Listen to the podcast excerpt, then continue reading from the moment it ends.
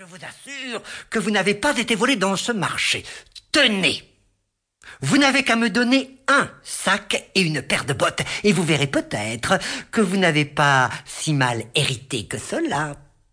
Oh mais tu parles C'est déjà énorme. Maintenant j'ai un ami avec qui échanger des idées et parler de la pluie et du beau temps. Mais mon gentil chat, je ne vois pas très bien ce que tu pourrais faire avec un sac et des bottes. Mais bon, après tout, je te les donne bien volontiers, nous verrons bien. Lorsque le chat eut ce qu'il avait demandé, il se botta bravement, et mettant son sac sur son dos, il s'en alla dans une garenne où il y avait grand nombre de lapins. Il mit des grains d'avoine dans son sac, et s'étendant comme s'il eût été mort, il attendit que quelques jeunes lapins peu instruits encore des ruses de ce monde viennent se fourrer dans son sac pour manger ce qu'il y avait mis. Et il eut bientôt ce qu'il attendait. Plusieurs jeunes lapins étourdis mais bien dodus s'y glissèrent sans se méfier, et Maître Chat, tirant prestement les cordons, les garda prisonniers. Et puis, il s'en alla directement chez le roi et demanda à lui parler. Monseigneur, voilà six beaux lapins de Garenne que monsieur le marquis de Carabas, mon maître, m'a chargé de vous présenter de sa part, avec tous ses respects et compliments. Dis à ton maître que je le remercie et qu'il me fait grand plaisir. Mais par ma barbe, je ne connais pas ce marquis de Carabas. C'est un jeune gentilhomme, sire, tirant bonté, beauté, vertu. Sa force n'a pas son pareil. Et il prit ainsi l'habitude de demander audience au roi pour lui présenter, toujours de la part du marquis de Carabas, soit une paire de perdrix, soit un beau coq faisan, soit quelque autre gibier de choix, de sorte que le roi le prit en grande amitié et finit par exprimer le désir de rencontrer bientôt cet aimable marquis de Carabas qu'il ne connaissait pas, mais qui lui offrait sans cesse des cadeaux. Moi j'ai vu un chapeauté avec un sac sur le dos, poser de nombreux collets dans la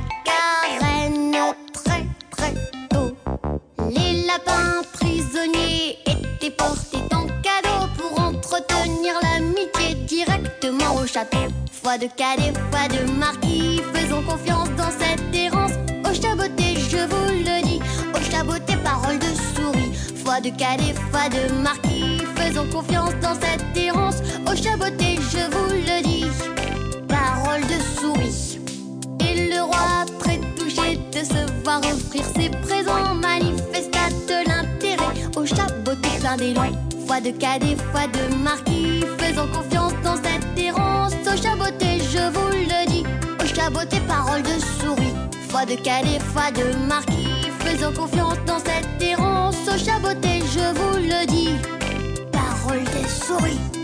Les largesses font leur chemin et le chat poursuit son nid.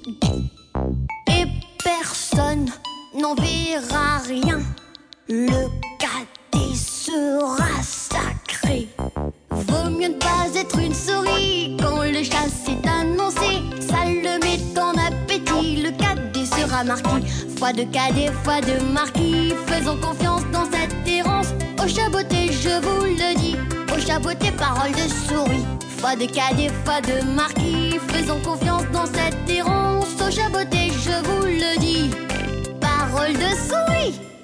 Un jour que le chaboté sut que le roi devait aller en promenade sur le bord de la rivière avec sa fille, la plus belle princesse du monde, il dit à son maître Si vous voulez suivre mon conseil, votre fortune est faite.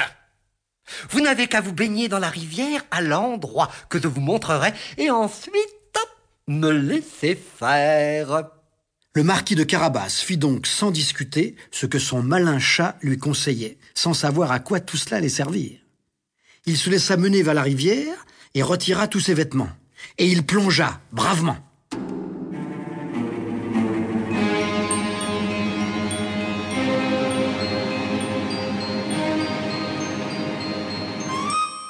Au moment où le carrosse du roi, escorté de nombreux cavaliers, s'approcha,